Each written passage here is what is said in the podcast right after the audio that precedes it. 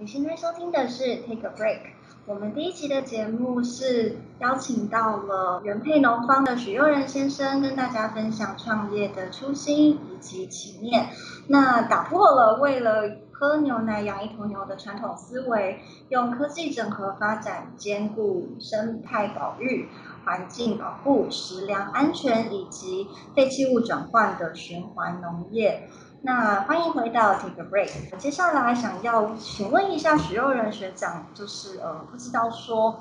有合作过的一些农民呢，是如何看待你这位所谓的科技顾问？好，然后呢，还有再来就是，其实用科技去切入农业的科技农夫，其实也不是少数。那不知道说佑仁学长对于这个部分有怎样子的看法，可以跟我们分享这样子。OK，嗯，其实与其就是我们去跟农民介绍自己的时候，我们不会讲我们叫科技顾问这样子，对，然后然后就说，哎，我说，哎，大哥，那东西种超好吃的，我可不可以帮你卖？他说，哎，可以来谈哦，好吃，好吃那我们可以来谈哦。然后我们就开始从他的农产品的特质，然后再从他耕作理念，嗯，对，那我们去 highlight 他的好，然后我们再来看说有没有后续的机会。所以通常不会是第一个时间说，哎，我跟你讲，我有无人机，我有 IOT，我来跟你谈，no，不是这样。对，那通常是农民认识到一定程度，或是呃，比如说跟朋友之间的一个啊、聊天，比如说我们在花莲玉里就有在地伙伴，嗯那聊一聊说，哎，你的理念哈、跟某某某那个农夫很像，你们要不要聊聊哎，然后我说哦，好哦，来聊一下，得上这样可对，可以谈得上。然后聊完就说，他就说感动，哎，先拥抱一下。我说为什么要拥抱？我说我想这个想很久了哈。他们做不出来，需要刚好就是你就是他的伯对乐这样。对，就是我们我们人称玉里大人哥哈，哦对哈，我们玉里的大人哥想很久了。那呃，这时候我就想，哎，OK，我们是来做个尝试。那我们也在这个气做需求就这样跟他合作，所以通常会跟我们合作的农民，然后加入我们供货这个供货的体系，其实都有一个一个需要被看见，然后呢也需要一些连接，然后也需要产品需要被购买。对，那当中我们也就连带的哈，比如说像我们今年跟小农饭盒有合作，嗯那小农饭盒现在在南港世界令德可以买到他们的便当嘛哈。那从七月开始，他所出的便当的米都是用我们家的哈，所以可以大家可以多多消费。感受一下这个米到底有多好吃。对，然后好吃很好玩的是，他们都会带他们的团队去看这个农民到底在干嘛。对，所以我们最近最近然后最夯的那一张图，就是然后我们我们大人哥然后就被福寿螺跟这个花嘴鸭哎卖来挠哈，对，然后就那种搞笑的图啊，就嗯就带起了大家一些话题。所以大家会从这种轻松的氛围里面去看，哦，原来食物生产的过程要沟通的环境价值应该长什么样子。嗯那通常都会从这样子的一个啊、切入点开始跟农民会有一些联系，然后呢，透过我们真的坐下来，双方都能够更好的基础上面去看后续的衍生，我们可以做些什么。那我们也在这个过程当中发现说，其实呃，农民的需要，当然第一个生计要考量，第二个是我觉得人跟人之间比较重要的是信赖感。因为事实上我们在出来创业市场会遇到，呃，一定一定是好的坏的都会遇到。大概我想应该是好坏是参半，是人生的历程哦。那甚至于就是说，哎，你遇到十个人里面，然后搞不好有九个人令你觉得他们是诈骗集团哈。那诈骗集团是农人觉得你是诈骗集团，还是说也也许都有吧，哈 对，那所以就是人的缘分，有像前辈也跟我们讲说，哎，你去谈一个案子，如果你出手能够中的几率如果有 ten percent，你就已经觉得很了不起了哈。谈十件中一件，所以你就必须每天不断的像跑百米赛跑一样，是二十四小时不能间断，然后呢去一个一个的依据你的组织法目标去爬。所以其实这个过程当中相当不容易，对，因为原因是因为我们的我们在农产品的消费的聚落里面，它的时间成本太长了，所以其实相对其他产业来讲，它是一个不容易迅速成长的领域。那这个地方就是要有待于就是呃一些好的方法可以突破，所以我们跟农民之间的相处的一个方法，然后去呃知觉他的需要这件事情，其实是要用这个方法去对。那所以我们不太称之为就是科技顾问，而是啊去了解之后，跟他当了朋友，我说我可以帮你解决，帮对帮忙的人我们，也许帮得上忙，你要不要试看看？是用这样子的方式来进行沟通，让整个啊过程当中可以就是顺利的嫁接在一起。对，所以就是农民之间转介绍，这个很好用，这个人很好，很厉害，可以见面要先干两杯，好吧？要先干两杯，是喝高粱还是喝小米酒，还是都都不拒绝？酒酒精不行这样子，好，没有，就我们有时候会喝点麦汁这样。还是还是要先稍微就是融入一下，对，就是要了解他们在想真正的需求，跟他们害怕的科技进来的。也许科技不是害怕，他们想要。他们想要。其实我们都低估了农民的智商，这样子。其实农民是很聪明的哈。他们也蛮会去做计算的。他们只是我们觉得啦，觉得因为不了解跟农业的切割，其实对于生活在都市的我们，其实都有点太遥远了。对我们不能够去预设他们，他们跟我们是不一样的人，那是歧视的嘛哈。是。那其实农人的难点最主要的。难度呢，并不在于他们他们不知道那个东西的好，而是呢，在它产业结构上面转型，它有成本上面的压力。对，所以会变成是说，他们的一个农业在谈一件事情惯性有它的逻辑在这样子。嗯，对。那事实上，并我们也并不需要去预期所有的市场的客户都是由你这边来做服务。对，所以我觉得要有一个想法，就是说，事实上我们在预期农业能够切入、能够合作的人，本来就是少数者。对，但是要思考是你的规模化可不可以从台湾出发，但是可以去国外。哇哇，要朝这样子方式布局，而不是我们今天算市场规模，就是台湾有有六七万农民，会是一个需要帮助的对象。然后你认为这个市场规模都是你的，不是的。事实上，我们在看这件事情，在社群的转换率如果能够达达到百分之一到百分之五，已经很了不起了哦。那所以这个是我们在。跟农民接触的时候呢，要有一个基本的想法，然后再就是它会有一个世代交替的一个轮替过程。那你怎么跟新的 generation 一起共好？那这个也是要符合在他的人生阶段里面啊，人家也是要传播生健啊，哈，然后呢也是小孩的奶粉钱要给啊，那他们剩下什么？然后你可以帮忙什么？那我觉得这件事情其实是要从这个角度出发，可能会比较务实一点。所以甚至于就是说政府的政。资源的争取也不能够直接就被上，就是说啊，我就得把科技产业或是机械产业，或是做一些产业的经验跟计划执行的方式，直接帮农业做，所以通常是不会通。这样子进去的方式就有点太暴力了，粗暴了一点。对，要要做一个，我们讲说，其实其实创业 CEO 其实都是清道夫的角色，就是就是把最烂的烂摊子，就是一个一个去收拾完，然后你必须要去。陪伴那些会跟不上的人，然后去发现说：“你在你的能力范围里面，我们尽人事的时候可以做到多少？”大概会用这种方法，从要先求败才能够求胜。对，那积小胜成大胜，立于不败之地，应该是最踏实的做法。对，所以对我们来讲，就是我们这样说公司的一个经营哲学，就是我们第一原则就是我们不会跟新台币过意不去啊。对，然后有美金更好。对，但是其实上我们也不会因为它的规模小，我们就拒绝。对，因为原因是因为我们嗯，在很多的商管书籍里面，时常会看到管理上面发生的错误，其实是来自于说你嫌弃它的规模太小，所以你就把。那个可能未来 potential 市场就放掉了，对，所以你看到那个我们在清大福科所应该都会认识的创新理论大师啊 c l a d e n Christensen，对不对？克里斯汀森就在讲这个事，虽然大师今年离我们而去，对，但是他最后的一本书《繁荣的悖论》就在谈，就是为什么非洲的环境就很多案例是可以从一个零消费的市场，然后透过这种。啊，资本的运作方式，然后甚至于是把整个 ecosystem 建完的方式，而不是只是单纯卖单一一个商品，去诱发了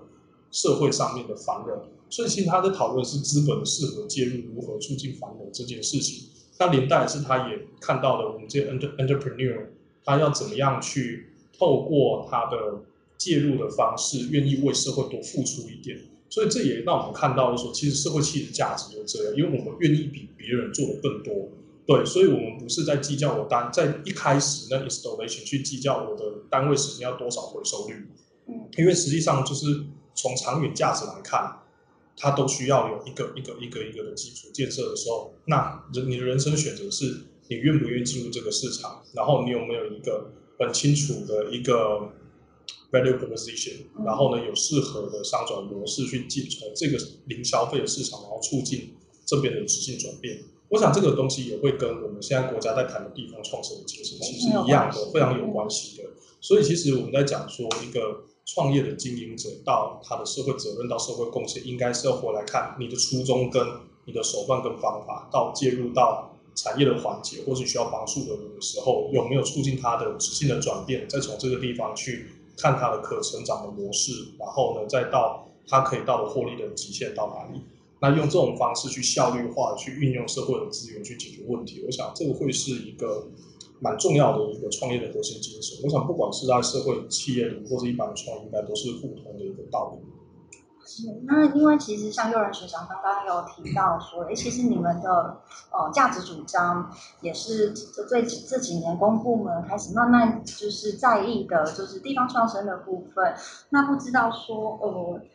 像是循环经济，它其实对于我们来说，它其实很简单，但是也很虚泛。那不知道说在实际上面运运用在农业的部分的话，您是怎么样子去协调，如公部门、农人以及消费者？因为你是做整合的一个角色嘛，是要怎样子去做这中间的，就是运筹帷幄，或者是一些所谓的沟通协调？OK，对于创业或者是一个创新的方案。方方案要能够落地啊！哈，最不能相信的一句话就是发大财。OK 哈，这个很敏感的一句话就发大财哈。是。对，发大财这件事情呢是不可以变成是啊，这就是 slogan 不能口号，然后它也不太可能落地哈。因为我们今天在在经营的是什么？经营的是这个 networking，大家都愿意多付出一点的时候，可以解解决一个我们觉得是一个。长期像借险之疾，然后永远治不好的小病哈，那可是它却造成了实质的困扰。那其实这个才是我们在这个社会要面临众多创业过程的挑战。所以第一件事情就是你不能够升高你的顾客的期待。对，因为你会说，因为我们常常会想，比如说媒体会采访我们，就说，哎呀，废物变黄金。可是你知道，废物跟黄金差距很大。哦，那所以所以就是说，你怎么转换那一个价值，变成这么大 gap，很怕大家谈这一件事情。所以应该要讲的是说，我们比较反而强调说，不是因为大家想要发财而看这件事情，而是回到事情的本质，就是说做完这件事情到底有实质的毛利多少。然后你觉得，哎，这个是还是毛利有赚钱，那你愿不愿意把就是上进一个社会责任的角度，能够把这些负面的东西转化成社会的正面价值？我想这个才是最重要的事情。我们社会会不会用这个概念来看，会务实一点？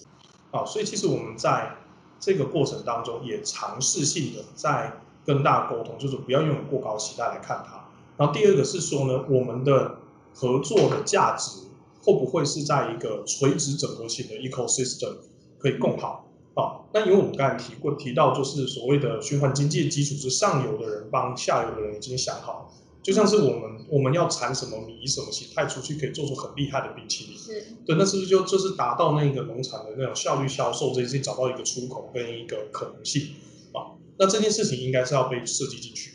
对，而不是说哈，今天我们在农产的加工上有一个错误观念，就是说我卖剩的不要浪费再来加工。对，那这个东西是是不会做出来一级的产品。我举个例子来讲，比如水果好，是畸形果，你是未熟果实，它的风味就是不够 rich，你怎么可能寄望说它今天像吃进去嘴里像一个天籁般的味道？是不可能的嘛？那可能是一开始的时候前期可能先做成水果酒，是去做成果酱。但是那个但是那个也也会不好吃，因为我们曾经。呃，跟呃一个呃住在马达加斯加的大师，好，那他他呢刚好就是代理他产品的台湾厂商是自己的曼吉，所以呢，农委会邀请他来跟青农对谈，然后去了我们台湾某个地方挑了水果来做果酱做示范，然后呢，他就反映回来告诉我说，他说你们的东西很奇怪，都没有熟哎，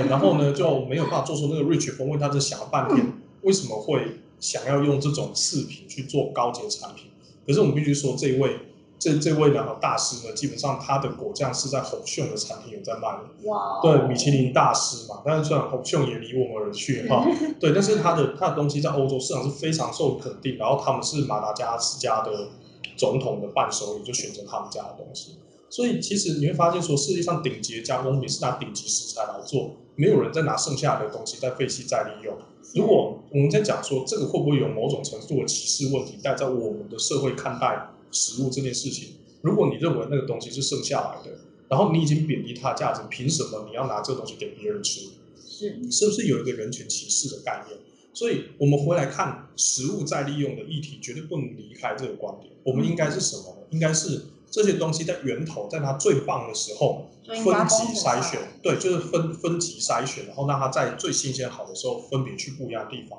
有的要吃高贵的，然后要非常漂亮的，那米就选一等米嘛，对不对？然后我们家里吃呢，其实吃不出差异，那种吃二等米也不错。那如果是等外的，然后呢，有的碎米粒怎么办？很简单，我们的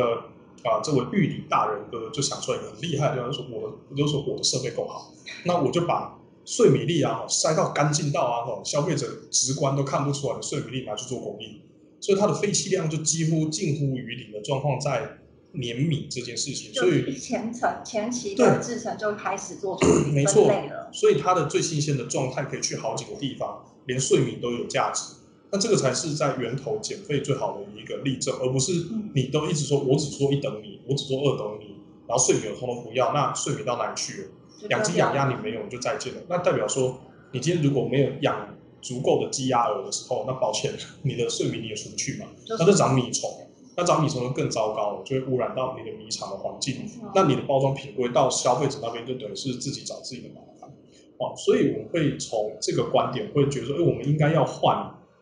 另外一个思考方式，从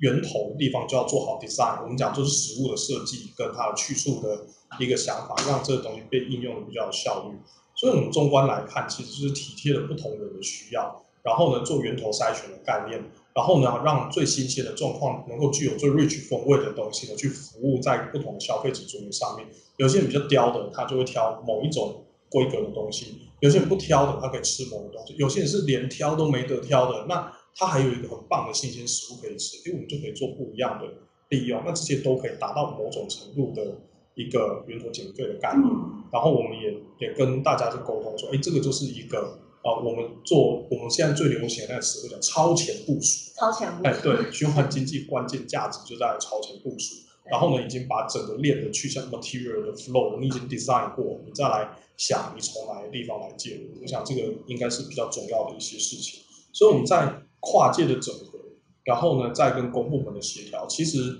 在谈的东西都是系统观，跟我们已经盘点过什么样的技术可以达成这个需求。嗯，那我们在创业的时候，最重要的是你要必须找到你这个 solution 的 niche market 在哪里。然后所以你必须要知道说那个 niche 切进去之后，再从这个地方再把它扩大。这件事情呢是啊、呃从我们清华的这个创业日啊学来的，因为遇到国发基金的主管啊，就来当评审，然后呢就哦 OK，他说你知道吗？你的案子很好呢，但是哈、哦、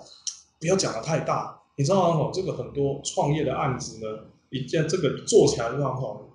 一下系统太大了，就像是你手去拍果冻啊，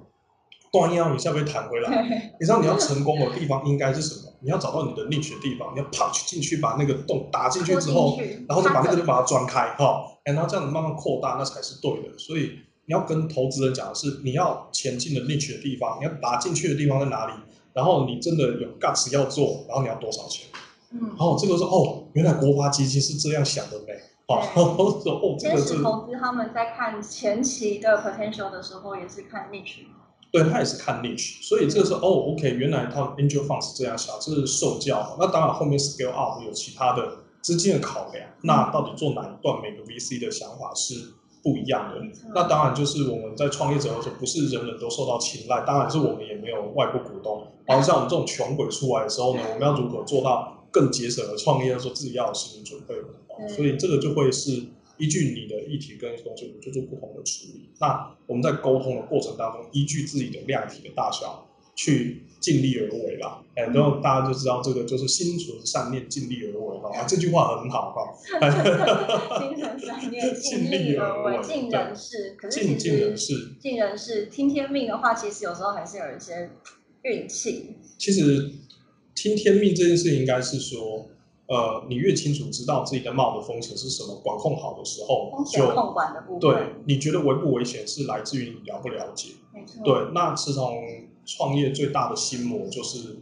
呃，你不知道你在做什么，然后你永远不去面对它。对，那有点像什么？有点像夫妻关系，你走到这种就是理所当然，但你不知道如何突破的时候，你要不要离婚的问题是话是差不多的。对，对，那等到等到已经开始面对的时候呢，说大吵一架，然后不高兴，或不欢而散哦。那其实创业过程真的跟大家讲说，你怎么谈恋爱就就怎么样创业，这句话真是哇，这个朋友讲的非常有道理啊，就是就是人的相处关系实在是太太精准的描确了这个这个关系哈。所以我们会会觉得说，任何人的利害关系的沟通，都会在双方的期待跟你可以谈到的事情上面，在同一个基础上面把事情谈清楚。然后呢，其实在这个在创业圈子或在人生历程上面，人来来去去，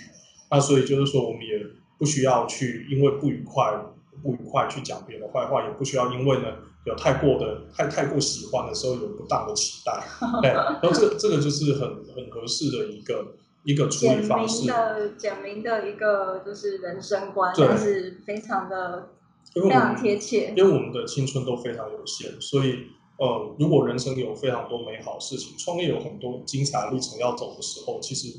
呃不需要太顾忌在那个很小的事情上面。其实它都只是一个过程。那我们怎么从我们的心理素质里面去 overcome？这我想这会是一个比较重要的一个历程。那沟通跟任何的 connection 都要。顾及到利害关系的某一些想法，对，那我们从务实面上，但是尽量一定要避开就是情绪化的部分。嗯，我想他会他会帮助这个社会一起坐下来冷静思考，那我们怎么样来共好？那这件事情其实就就最近最近我们最最有名的那一个什么，哎，那个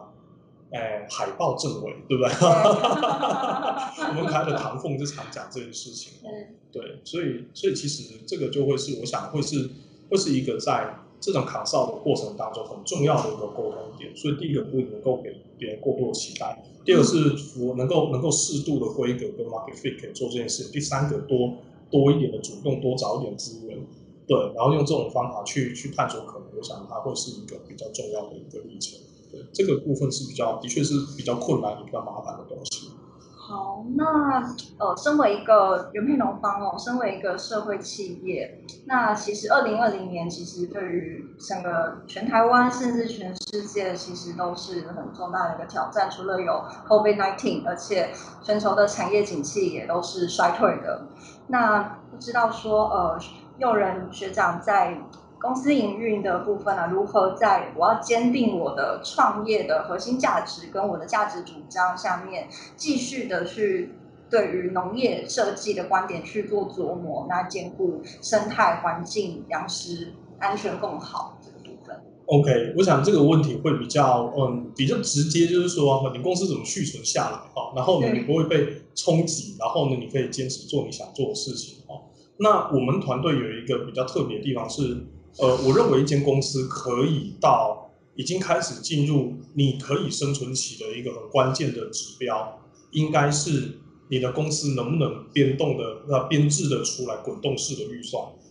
对，也是滚动式预算的意思是指说呢，你有新的案子进来，你有增加现成的时候，重始同就是重新编列十二个月的预算表。嗯，所以就变成是不断滚动。我们基本上每个月都重新滚动一次自己的自己的 business plan。哇！所以呢，会知道说你今年有子多少子弹可以打，你要预期你的现金流哪时候会干掉。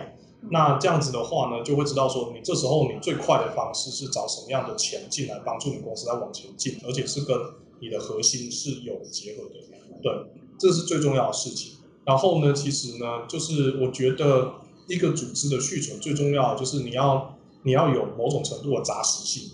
对，就是你如果是太高端的这一种啊，狩猎者在食物链的顶端的时候，一个食物你只你你要就是我只坚持吃 A 五的和牛啊，抱歉没有和牛你死了哈，对，那你的杂食性很重要。所以，对于一间新创公司来讲，就是对我们来讲，就是我们回到我我们常讲的蟑螂哲学这样子哈，然后我们不会嫌新台新新台币过，可要跟他过意不去。然后呢，跟理念合，只要理念合的，我们都愿意试看看，然后让在精细的管控你的成本底下去找那个 try。那这样子的一个方式，其实有有的确有助于我们在。像这样子的一个监控的环境里面，然后得到了喘息的空间，嗯，然后加上我们的 B 端采购，其实还嗯也是采购契约是定型化的，所以呢，相对的影响，当然就是说，呃，可能会在应收账款上面 maybe 是一个挑战，但是但是如果你的客户是够优良的，其实呢，对于公司的呃营运的顾虑可能会小一点。是，对，那当然也会跟领域有关系，因为你说疫情的还是要吃饭嘛，所以你会发现最近在 Uber 或者是 f o o Panda 上面一堆你原本都都要去排队名店，通通都上去了嘛，全部哈，都上线了，对，全部都上线了，对，然后某某家上线喽，对，都可以订购哈，那这个就会是一个转变，就是说，哎，你你今天在这个这种消这种情况还有这样子的消费，就看你们产品的部分。还有一定程度的琢磨，可能冲击的部分有限，但是它可能是流通性的问题，但不是需求面出问题。嗯，那这个就是产业别选择的一个难点。那当然，就面对这一波疫情的话呢，我们有很多的很多的问题。那当然就是我们我们一直在卡上有政府制扩工，所以其实我们在年初已经意识到，就是啊、这波有点问题，所以我们非常的注重国共关系这件事情。所以其实我们用了啊各种合作的方式，能够让公公共的资源可以在这时候顺利的跟我们今年想做的事情好好的契和契合在一起。哦，所以其实一方面是呃，应该说我们不能讲说它是超前部署啊，哦，应该是呃稳定的金流关系是先被设计进去，然后真的因为运气很好，所以所以没有瞬间的上吊死亡，然后 所以就就还活了下来。所以其实呃，我觉得其实回到创业面本身，我想有时候不是价值面的问题，也可能不是技术面的问题，而是通常创办人如果没有好的财务观念，会不知道你还有多少子弹可以打。没错，哦，对，那那我们想去，比如说其他加速器的课程会讲说，其实 CEO 最恐惧的学习技能是什么？第一大就是开除，就是开开除你的人员啊。对，其实就是就是你你你必须要适度的知道说你你公司最大的最最大的问题会在哪里。实际上，我觉得 CEO 最困难的事情是我们很珍惜每一个伙伴的存在，真的非常的珍惜。但其实任何的伙伴离开都是一个痛。对，那那但是但是问题是在于说，我们要共同为为这个你要贵公司的续存，就是简单的说，现在要弃船，最早的状况，船长决定留下来，那你要逃生了，那我们用什么样子的方式一起让这件这个好事情持续发生？嗯也就是说，这个事情，即便是你今天公司已经因为疫情的关系，啊、要挂掉了，但是但是呢，或者是说你还在找一口一口气的时候，你也必须要跟你的伙伴好好的坐下来谈一谈，因为毕竟每个人的 contribution 其实都是这间公司未来可以为社会贡献的一个条的一个服务契机，它的好的价值要被留下。嗯那这时候我们要怎么样跟人对谈，然后呢能够做到好聚好散？我想今年应该会有很多的创业伙伴会面临这个问题。对决策的这困难会这个决策的难点，因为当当你的货出不去的时候呢，那就是人要出去了，所以这个就就是说减少这个亏损的时候，每个人都面临到这件事情。对，那那事实上就是我们怎么样在这样子的期待底下，让大家可以续延久一久一点。对，那我们时常会看到说啊，公司让它倒掉，好天哪，这个嗯对于创办的人来讲，好像你自己生个小小孩孩，你今天要判他死刑，是很痛苦的哦。所以会变成是大家有这样子的不舍，但是真的万一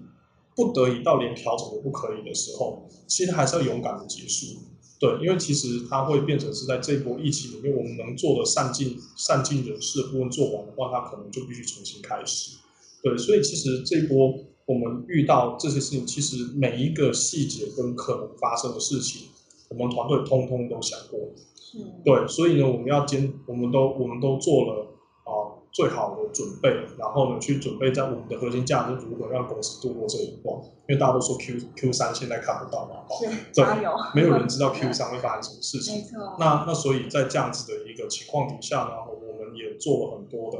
内部的努力，然后呢，尽可能做了各方可以帮助组织活下来的方法。对，所以我们我们在这条路上面，就第一个当然是运气还不错，就是没有断掉那条链。那第一个是，第二个是回到组织内部，我们做了很多的调整跟呃专案进行的方式。